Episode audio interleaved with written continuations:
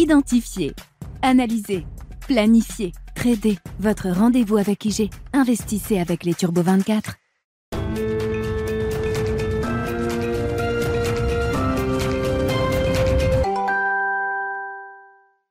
C'est parti pour Smart Bourse, votre double dose quotidienne de marché en direct sur Bismart. Chaque jour à la mi-journée, 12h30, 13h. Et en fin d'après-midi, la grande édition pendant une heure à partir de 17h en direct, rediffusée à 20h sur Bismart TV. Émission que vous retrouvez chaque jour en replay sur bismart.fr et en podcast sur l'ensemble de vos plateformes. Au sommaire de cette édition de la mi-journée, une semaine écourtée, on le rappelle, pour les marchés euh, américains. Pas de séance aujourd'hui à Wall Street en raison de Thanksgiving. Et demain sera le jour d'après après Thanksgiving, également le Black Friday et seulement une demi-séance pour les marchés américains. Pendant ce temps-là, les marchés actions européens poursuivent leur progression et se dirigent vers une huitième semaine consécutive de hausse avec un CAC 40 désormais à plus de 6700 points qui revient sur des niveaux qu'on n'avait plus vus depuis euh, avril dernier. Quasiment 20% euh, de hausse en ligne droite pour les actions euh, européennes qui réduisent ainsi la facture 2022 de manière spectaculaire. Tenez-vous bien, le CAC 40 dividende réinvesti ne perd plus que 3% à peine depuis le 1er janvier. Le CAC qui gagne encore 0,5% à mi-séance. Aujourd'hui, ce sera évidemment euh, le sujet de discussion principal de notre émission à 17h ce soir avec nos invités de Planète Marché. En attendant, pour cette édition de la mi-journée, nous allons nous avancer sur les scénarios macro 2023 euh, avec la présentation d'AG2R La Mondiale et son économiste Clémentine Cazalet qui sera avec nous euh, en plateau. Et puis nous évoquerons les stratégies d'investissement des Pourquoi les hedge funds en particulier? Parce que pour une fois, 2022 aura été une excellente année pour les stratégies euh, alternatives des fonds dits spéculatifs. Et euh, c'est intéressant de noter que ces hedge funds, après avoir euh, engrangé des gains spectaculaires au cours de cette année 2022, sont peut-être en train de faire évoluer leur positionnement. Nous en parlerons avec Jean-Jacques Ohana, qui sera avec nous en plateau également pendant cette demi-heure.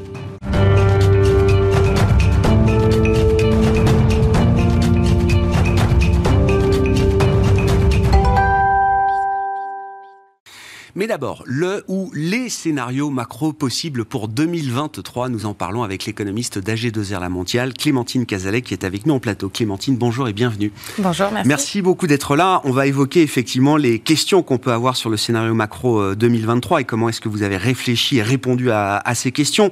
Euh, partant peut-être du, point de départ euh, de ce qu'on sait avec certitude en cette fin d'année 2022, notamment Clémentine, est-ce qu'on peut imaginer notamment que l'histoire de l'inflation et quand je dis l'histoire de l'inflation, c'est l'histoire de la poussée continue de l'inflation qu'on a observée depuis euh, plus d'un an maintenant. Est-ce que cette histoire-là est en train de se refermer? Alors, c'est notre scénario principal, effectivement. Euh, il faut toujours être prudent parce qu'on a eu beaucoup, beaucoup de surprises sur l'inflation. Je rappelle qu'il y a un an, on, l'a qualifiée de transitoire. Donc forcément, on va être prudent. Mais c'est vrai que l'inflation, là, elle a deux, euh, deux sources. La première, c'est l'énergie et l'alimentation euh, qui ont explosé hein, et qui sont ça ça vient de la guerre en Ukraine ça correspond à peu près à deux tiers de l'inflation totale en zone euro aujourd'hui. Et ça avec de simples effets de base, si les prix restent à leur niveau actuel sans même avoir à redescendre, par des simples effets de base, on va, euh, ça apportera plus à l'inflation totale. On va avoir une inflation totale qui va revenir vers l'inflation sous-jacente, mhm. hors alimentation et énergie, euh, qui, elle, est en train euh, toujours d'accélérer en zone euro. Ça y est, on a atteint 5% maintenant. On est bien au-dessus de la cible des banques centrales, mais aussi de ce qu'on connaissait juste avant la, la, crise. On ne dépassait pas 1%. cette inflation-là, on ne voit pas encore les prémices d'une quelconque décélération, mais c'est notre scénario pour 2023 qu'elle devrait euh, ralentir progressivement en fait, tout simplement parce qu'on s'attend à une récession qui aurait commencé là maintenant, qui durerait pendant quelques trimestres. Donc, une baisse de la demande globale et donc un ajustement euh, à la baisse des, prix. C'est notre scénario principal pour, euh, pour 2023, une baisse progressive de l'inflation sous-jacente. Oui, effectivement, il restera quelque chose. Les prix en niveau vont euh, rester élevés, mais effectivement, la dynamique va quand même s'atténuer, ne serait-ce que par l'effet des effets de base. Voilà, c'est ça. C'est que nous, on estime qu'on pense que les prix pétroliers, euh, les prix du gaz vont pas forcément euh, beaucoup baisser. Il va, les tensions qui existent actuellement sur le marché sont là pour durer. Euh, mais à partir du moment où il progresse plus, on c'est plus de l'inflation. Donc euh, cet effet-là, il devrait assez rapidement, euh, assez rapidement disparaître. Donc euh, sur l'inflation totale à 10%, on va assez vite revenir vers les 5% hmm. de, de sous-jacent. Le problème, c'est que maintenant, ça, cette hausse des prix sont déversées dans les autres secteurs, dans le transport, dans les biens industriels, etc. et c'est cette inflation-là qui est beaucoup plus difficile à faire, à faire bouger. Ce que les banques centrales essayent de faire. pour l'instant, on n'en voit pas le la tendance inverse, mais ça devrait finir par arriver. Avec l'aide en plus de la récession en zone euro, euh, Clémentine, qui, euh, alors, euh, on pensait que la zone euro pouvait entrer en récession au troisième trimestre. Les premières estimations de PIB nous ont montré que ça n'était sans doute pas le cas, y compris pour l'économie allemande dans sa globalité, malgré une récession industrielle sans doute déjà assez profonde en Allemagne. D'autres parties de l'économie continuent de progresser. La récession, vous estimez qu'elle commence sans doute en zone euro en ce moment, en ce quatrième trimestre 2022. Comment vous avez réfléchi à la, à la question de la profondeur et de l'ampleur, de la durée de cette euh, récession dans laquelle on entre en ce moment en, zone euro? Alors, ce qu'il faut voir, c'est les raisons pour lesquelles on anticipe une, une récession. Alors, on a évidemment la crise de l'énergie euh, qui devrait prendre son plein effet à l'hiver, là, au moment où les prix du gaz sont les, sont les plus hauts, le moment où on a des incertitudes, même sur l'approvisionnement euh, en gaz. On ne pense pas qu'il va y avoir de coupure, les stocks sont, sont pleins, euh, mais on sait que l'hiver va être un peu, un peu tendu. On a la question de la hausse des taux directeurs qui renchérit le coût du crédit, mais dans notre scénario, on estime qu'on est les hausses ne sont pas finies, mais on n'est plus très loin du, point haut. C'est bien anticipé par les marchés maintenant. Donc, du côté des, taux d'intérêt, euh, ça devrait se, stabiliser. Le moteur principal de récession, pour nous, c'est la dégradation du pouvoir d'achat que les ménages subissent depuis environ un an. Euh, ça fait un an que l'inflation dépasse la croissance des salaires. Et donc, il y a des pertes de pouvoir d'achat. Alors, c'est vrai que cette année, euh, pour l'instant, les chiffres de PIB sont encore assez bons. On a eu l'effet post-Covid, la réouverture des économies. On a eu le tourisme qui a beaucoup aidé au troisième trimestre en, zone euro. Euh, et surtout, on avait des réserves d'épargne. Euh, impressionnantes qui ont été accumulées pendant la crise, puisque les gouvernements ont beaucoup fait pour préserver le pouvoir mmh. d'achat justement des ménages. Donc il y a eu beaucoup d'épargne accumulée et les ménages peuvent piocher dans cette épargne pour continuer à consommer. Tout ça, c'est des sources qui sont tarissable, euh, forcément. Euh, l'épargne commence, l'épargne maintenant est revenue à son niveau historique moyen en, zone euro, et avec des niveaux de confiance des ménages euh, assez faibles, on se dit qu'ils vont pas forcément vouloir aller piocher dedans pour continuer à consommer. Donc le vrai impact majeur sur la consommation, pour nous, il arrive maintenant au point haut à peu près de hmm. l'inflation et maintenant que les, les réserves ont été, ont été assez un peu utilisées. sur la durée de la crise, en fait, ça dépend de euh, quand est-ce que cette dégradation du pouvoir d'achat des ménages euh, s'arrête. On a un avantage pour aborder cette crise, c'est un marché du travail particulièrement solide. On est sur des taux de chômage euh, historiquement bas en, en, zone euro à 6,6%. Et surtout des salaires qui, du coup, progressent. Certes, on n'est pas au niveau de l'inflation, loin de là, mais il progresse d'environ 4,5% en zone euro. Et donc, avec la, fin des effets de base et un ralentissement de, l'inflation, on va assez vite rejoindre le niveau des salaires. Et à partir du moment où il n'y a plus de dégradation du pouvoir d'achat, on peut retrouver une croissance un peu plus normalisée en zone euro. Donc, on estime à peu près au deuxième semestre 2023. Euh, et la profondeur de la crise dépendra un peu de chaque pays, des mesures gouvernementales qui seront mises en place pour préserver le pouvoir d'achat, euh, de la dépendance euh, à l'approvisionnement en gaz russe. Donc des économies comme l'Allemagne, plus industrielle, plus dépendante de la Russie, euh, qui seront un peu plus touchées, et euh, la France, par exemple, qui pourrait un peu mieux résister avec une inflation qui est d'ailleurs euh, bien plus basse en France que sur la moyenne de la zone euro. Et sur les amortisseurs budgétaires en zone euro, il y a encore un peu de place malgré tout. Euh, malgré tout, il y a, malgré tout, il y a un peu de place. On le, alors on, voit ce que fait la France. Hein, euh, après tout, ce, qui, ce, que les gouvernements doivent mettre en place, c'est des mesures ciblées, temporaires. Mhm. On ne parle pas de grands plans de, de, relance très coûteux et qui en ce moment sont plus trop à la mode euh, quand on a des taux qui sont revenus à, 2,5%. mais les pays font quand même mettre en place quand même ces mesures ciblées. On a vu l'Allemagne annoncer un plan conséquent pour le coup, euh, parce qu'elle sait que le, choc va être assez important. Donc elle a annoncé un plan euh, conséquent qui sera mis en œuvre plutôt en début d'année pour venir limiter les, impacts de la crise. Donc les gouvernements peuvent quand même agir ponctuellement sur ce sujet notamment du pouvoir d'achat. Et donc, dans votre scénario central, encore une fois, vous dites effectivement, on peut éviter une récession peut-être trop longue, trop dure, qui deviendrait à un moment presque endogène. C'est-à-dire qu'on on va pouvoir passer à travers assez rapidement. C'est ça. On pense qu'on va rapidement pouvoir revenir à un, équilibre un peu plus sain avec euh, un peu d'inflation, des salaires qui, progressent, un taux de chômage qui aura sûrement un petit peu progressé mm. après deux ou trois trimestres de, recul du PIB, c'est normal, euh, mais sans revenir euh, vers des, vers des niveaux très élevés, comme par exemple ce qu'on avait connu après la crise de 2011-2012. ce, ce choc-là, alors il va dépendre alors, des, réactions des, gouvernements, peut-être aussi beaucoup des banques centrales qui ont euh, beaucoup mis le pied sur le frein pour, euh, pour venir euh, limiter les pressions inflationnistes.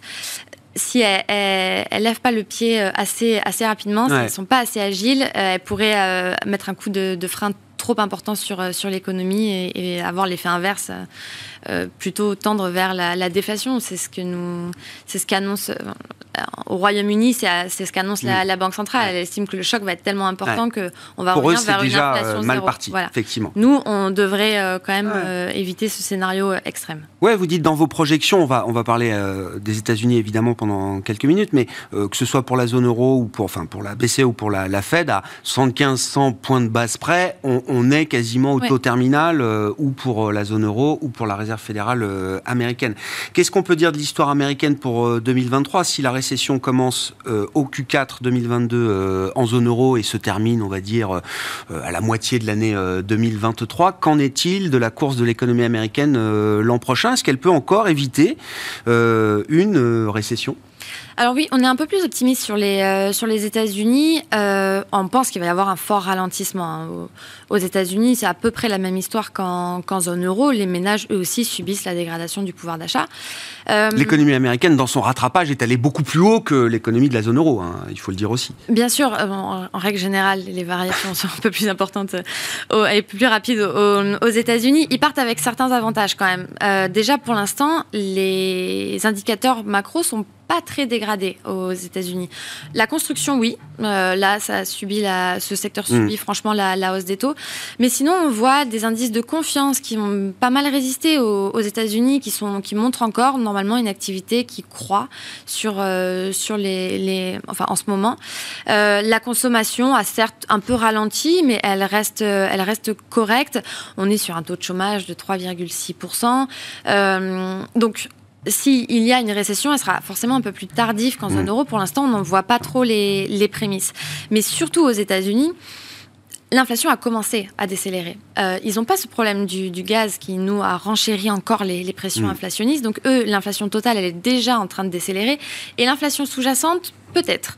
On a eu un chiffre qui nous donne bon espoir euh, en, octobre. Euh, on est peut-être, ça y est, lancé sur la décélération des prix. Et donc, eux, ils vont arriver plus vite à ce fameux croisement où les salaires. Entre salaire et euh, inflation. et inflation. Voilà. Donc, ils vont peut-être pouvoir éviter une, récession grâce à ça. Encore une fois, la, Fed, le timing de la Fed sera assez déterminant.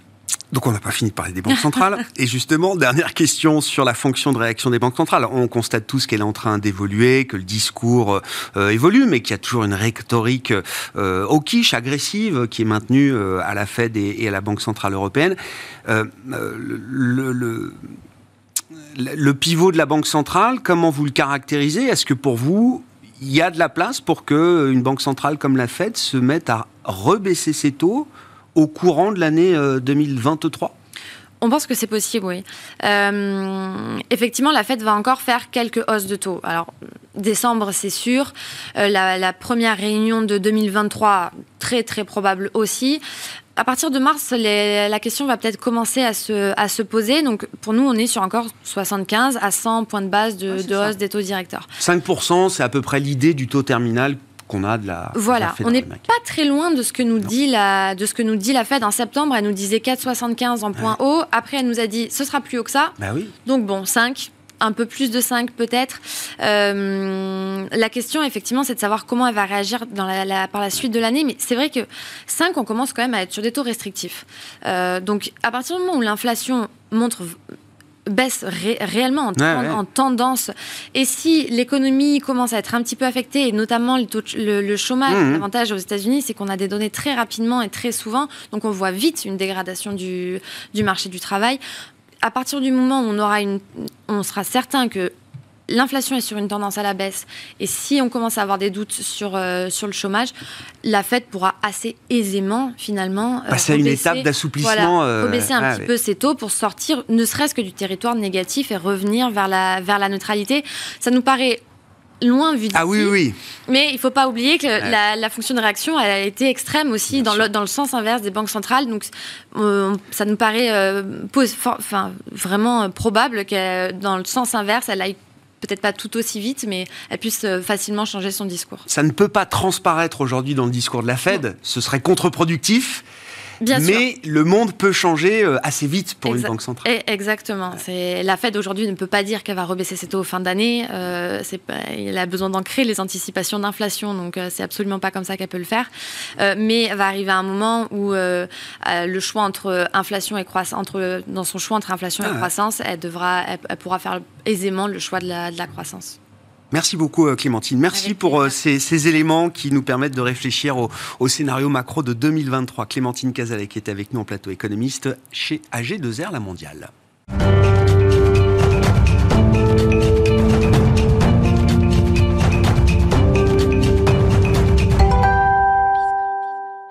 Et si on en vient aux questions de marché, euh, nous accueillons Jean-Jacques Ouana à mes côtés en plateau. Bonjour Jean-Jacques. Bonjour Grégoire. Merci d'être là. Vous êtes consultant indépendant et membre du board de la FinTech AI for euh, Alpha. Vous nous parlez des hedge funds aujourd'hui. C'est pas la première fois d'ailleurs cette année qu'on parle des hedge funds avec vous. Vous suivez de près les stratégies dites CTA des, euh, des fonds spéculatifs. Et, je le disais en introduction, pourquoi on se, se focalise sur cette classe d'investisseurs? Parce que ça n'est pas le cas tous les ans mais cette année 2022 a été une année de performance particulièrement importante pour les euh, stratégies des, euh, hedge funds, euh, Jean-Jacques. Oui, absolument. nous, nous avons un outil de réplication du positionnement de plusieurs stratégies, et notamment des hedge funds qu'on appelle soit des commodity trading advisors, ce, sont en fait des hedge funds qui parient sur les tendances sur différents marchés, notamment les indices boursiers, euh, les, marchés obligataires, les marchés de taux, euh, les devises, et puis euh, des matières premières.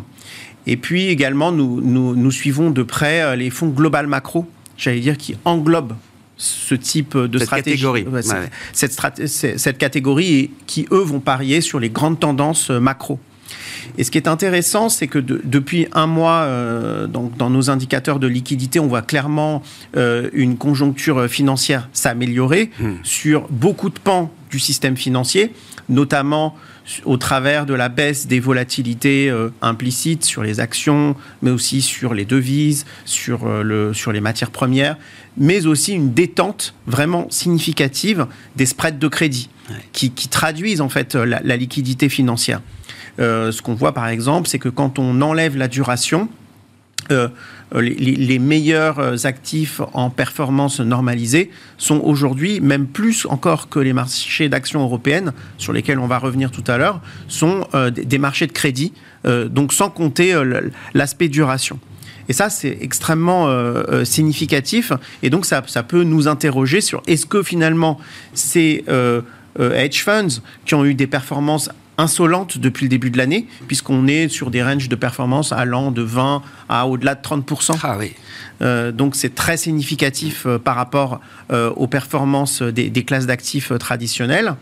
Ce qu'on peut voir d'abord, c'est que depuis le début de l'année, ces performances proviennent essentiellement du pari sur la baisse des, marchés obligataires, donc avec des hausses de taux qui sont les, plus significatives depuis, depuis 1980, on peut le dire, hein, mm. depuis le début des années 80, donc depuis l'ère Volcker. Donc il faudra aller reprendre nos cours d'histoire et voir que finalement c'est la plus forte euh, poussée euh, de taux euh, depuis 40 ans en réalité. Et donc des pertes massives sur les portefeuilles obligataires. J'ai en tête l'exemple d'un portefeuille euro 7-10 ans assez classique, mm. d'obligations souveraines, c'est moins 15. Hein. Oui, à peu près. Oui, ouais, tout à fait. Et, puis des, des, hausses de taux de la Fed, par exemple, où on voit qu'au début d'année, ils étaient à 0 0,25 de taux. Ils sont à 4 aujourd'hui. Donc, euh, et ils ont commencé à monter les taux juste après la, guerre en Ukraine. Mars. Donc en mars. Donc c'est très rapide. Ah vous voyez bien. Donc c'est, ce sont les, les c'est, le cycle de resserrement monétaire le plus rapide de l'histoire financière. Et puis parallèlement, on a eu une hausse du dollar qui a été très prononcée jusqu'à il y a un mois, avec euh, un, quand même une amorce de retournement qu'on observe depuis un mois. Donc ces performances des hedge funds, ils proviennent premièrement de, euh, des paris de duration, de duration négative. Mmh. Donc euh, ils ont shorté, ils ont vendu à découvert les obligations souveraines. Et puis le deuxième, le deuxième contributeur de la performance, c'était la hausse du dollar. Ah Troisième contributeur, c'est euh, les marchés de l'énergie, la hausse des marchés de l'énergie en début d'année. Ce qui est intéressant, c'est de voir aujourd'hui s'il y a une inflexion ou pas. Et en fait, elle n'est que partielle. Sur les indices boursiers, on peut clairement dire qu'il y a une inflexion. Il y a une inflexion. Euh, ils n'ont pas complètement immunisé leur positionnement euh, baissier sur les indices boursiers, encore que les indices boursiers soient absolument pas déterminants euh, pour, la dans pour, la performance de cette année. C'est plutôt des moins-values qu'ils ont, qu'ils ont subi sur ce secteur-là. Par contre, on voit un, retour de positionnement positif, principalement sur les marchés européens, et notamment dans la zone euro. Donc en fait, on voit très bien que les deux marchés où ils ont des positionnements positifs, on pourrait même rajouter le Japon aussi. Évidemment, tout est en devise locale, et ça a son importance vu les mouvements de change. Euh, on, a euh, un positionnement plus, plus, plus significatif sur la zone euro, sur le FTSE, donc sur le marché euh, du Royaume-Uni, et puis sur les actions japonaise. Sur les marchés émergents, euh, finalement, qui étaient, euh, j'allais dire, un, pari euh, très, très, qu'ils ont conservé depuis plus d'un an aujourd'hui, eh bien, ils restent positionnés vendeurs sur les marchés. D'accord. Donc, ils n'ont pas tourné sur tout. Mais il y a quand même dans les stratégies euh, mises en place des, éléments qui évoluent. C'est intéressant. Le repositionnement, par exemple, sur l'Europe et le Japon, qui sont les deux marchés les moins chers du monde euh, développé, on peut dire ça comme ça, euh, Jean-Jacques. Est-ce que c'est, est-ce que ça peut laisser suggérer l'idée que c'est le début, effectivement, d'une tendance peut-être de re-rating, de revalorisation de classes d'actifs qui ont été parmi les plus pénalisées et les plus directées au cours de cette année? Il faut rester très prudent parce que évidemment euh, ces positionnements sont euh, dans un ensemble d'un portefeuille. Puis ils peuvent se tromper. Hein. Enfin, évidemment, ils se sont trompés pendant de nombreuses années. Donc, euh, donc, donc, c'est pour ça qu'on va rester très prudent. Mais par contre, c'est un point d'inflexion. Et tout point d'inflexion est quand même à souligner. c'était, ils étaient vraiment, ils avaient vraiment un positionnement baissier il y a deux mois sur l'ensemble des, indices boursiers. Mmh. Et ce positionnement baissier est en train de tourner. Ah voilà. Alors, par contre, on peut regarder après les autres secteurs et voir que sur l'obligataire, pour l'instant, il n'y a aucun retournement. J'allais dire, il y a peut-être même un renforcement des positions baissières. Et les positions baissières... Parce que le marché obligataire remonte un petit peu, enfin, la, valeur, la valeur des obligations remonte depuis euh, quelques semaines maintenant, et donc les taux baissent. On est voilà, à, 30 sur le 10 ans américain, on est à 3,80. Hein. Exactement, exactement. Et donc, à la faveur d'une détente des taux, euh, on a euh, un retour des obligations euh, notamment sur les, les, parties longues de la courbe. Mais quand on regarde en détail leur positionnement, on voit que les parties longues de la courbe ne sont pas très importantes dans leur, euh, dans leur positionnement. C'est les parties courtes de la courbe euh, qui continuent à vendre, et qui, voire même donc ils ont amplifié la vente ah ces derniers jours, et notamment sur les parties deux ans. Et ce qui est intéressant, c'est que quand on remet cela dans une perspective macro, la, partie courte de la courbe, c'est finalement c'est les, les parties qui reflètent le resserrement des banques centrales. Et donc euh, c'est un peu mon interprétation personnelle. C'est, je me risquerai à, celle-ci, c'est-à-dire que en effet, le rythme euh, de resserrement des banques centrales va changer. Et on voit très bien que là, la, la, prochaine réunion de la Fed, ce ne sera pas 75, mm. ce sera probablement 50 points de base. Mais la tendance de resserrement, pour l'instant, elle perdure. Alors, est-ce qu'elle va s'infléchir? C'est une vraie question euh, macroéconomique. Mais pour l'instant, euh, le positionnement euh, des, des, des, des, fonds, des, hedge funds, qui a été extrêmement favorable cette année, favorable à la génération de performance, il reste ancré Il y a encore pour l'idée qu'il y a un risque euh, à la hausse sur le, le, point d'arrivée de la politique monétaire euh, américaine. Oui, et je dirais que et certains l'estiment hein, au sein de la Banque centrale, qu'il faudra peut-être aller au-delà de 5. Euh. C'est assez légitime finalement, parce que depuis un an, bah, bah on parle de resserrement, bah on en parlait ensemble au début d'année, et, et, on voit que finalement le consensus a été balayé. Complètement. donc de, de manière à la fois sur l'inflation, mais j'allais dire surtout sur le rythme de hausse des taux des banques centrales. Euh, et, aujourd'hui, le taux terminal anticipé par les marchés, c'est plutôt à 5%. Donc euh, à horizon euh, quelques mois, puisque dans 4 meetings de la Fed, il serait à peu près atteint. Et on voit que dans 8 meetings de la Fed, il est un peu plus bas. Donc le consensus, c'est un taux terminal atteint assez rapidement au premier trimestre de l'année 2024 à 5%, à 5% puis une très légère, on va dire une légère inflexion d'abord, puis une légère baisse de taux de la Fed entre, euh, entre un an et deux mmh. ans, si vous mmh. voulez. Eh bien, euh, pour l'instant, euh, les hedge funds parient contre ce consensus et parient encore à la surprise, à une surprise de resserrement ah monétaire, peut-être moins rapide, mais toujours euh, euh, continuel. toujours dans le même sens. Qu'est-ce qu'ils font avec les matières premières, l'autre grande euh, classe d'actifs effectivement sur lesquels ces CTS sont positionnés? Alors c'est très intéressant parce que le, finalement leur positionnement sur les matières premières traduit la confusion actuelle du marché. donc sur les matières premières, ils étaient vendeurs d'or logiquement par rapport à, leur positionnement dollar et vendeurs de, sur les métaux de base. Et on voit qu'ils sont en train de racheter ces, ces deux positions. Donc en fait, ils sont en train d'immuniser euh, leur, positionnement négatif, ce qui traduit l'amélioration euh, euh, globale de la perception du risque dans les marchés. Et ils étaient plutôt positionnés longs sur les énergies. Mmh. Et là encore, il y a une hésitation. C'est-à-dire que c'est pas, ils sont pas en train de couper leur position, mais on voit très bien que finalement, quand on regarde les matières premières, aujourd'hui, c'est une impression de confusion qui se lit dans les marchés. Alors, je, m'explique. en fait, on voit que les pétroles, le pétrole brut est très faible récemment, et on peut mettre ça sur le compte de la fermeture de l'économie chinoise. Qui est, certes qui a un impact énorme hein, sur, la, sur la demande. Euh, mais par contre, quand on regarde les produits raffinés, euh, donc par exemple le euh, le, le, le, fuel, le, diesel, le, diesel. Ah Là, on a une vraie tension et, et, finalement les, les, les marchés, euh, pour, pour, donner une idée hein, sur le Brent, on est autour de 35% de, de, hausse depuis le début de l'année. Mm. Sur le fuel, on est à 80% de hausse. Donc c'est très significatif. Mm. Et sur le gaz naturel, on a commencé à anticiper l'hiver et là, il y a une remontée aussi des marchés.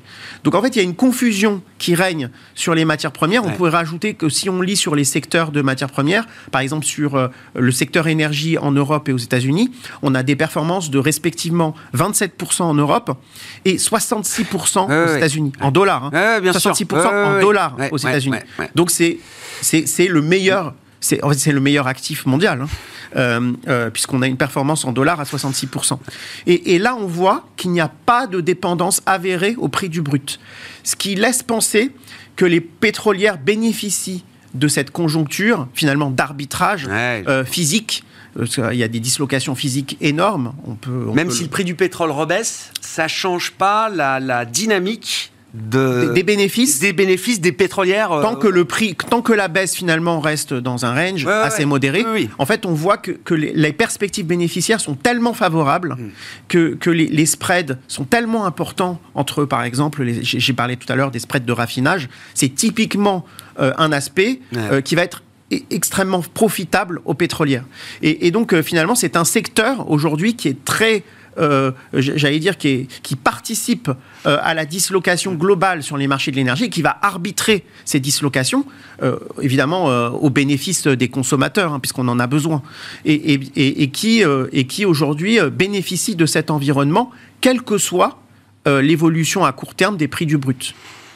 Merci beaucoup euh, Jean-Jacques d'avoir euh, ouvert pour nous le, capot des, hedge funds. Très très intéressant effectivement. Encore une fois, hein, c'est une catégorie d'investisseurs qui aura été euh, très performant tout au long de cette année 2022, d'où l'intérêt qu'on peut leur porter aujourd'hui. Merci beaucoup Jean-Jacques Oana qui est avec nous en plateau, consultant indépendant et membre du board de la FinTech AI for Alpha. Voilà pour cette édition Smart Bourse de la mi-journée. On se retrouve à 17h en direct sur Bismart.